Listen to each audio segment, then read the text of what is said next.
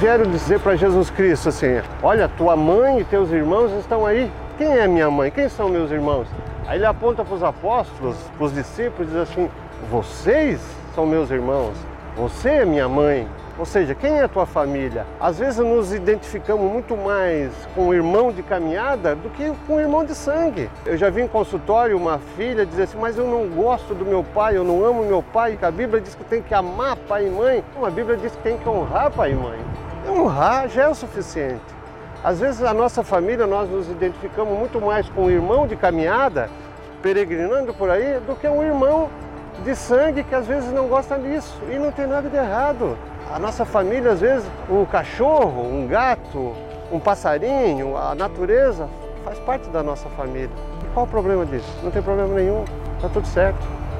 Ninguém vai para o céu, ninguém vai para o inferno por causa disso.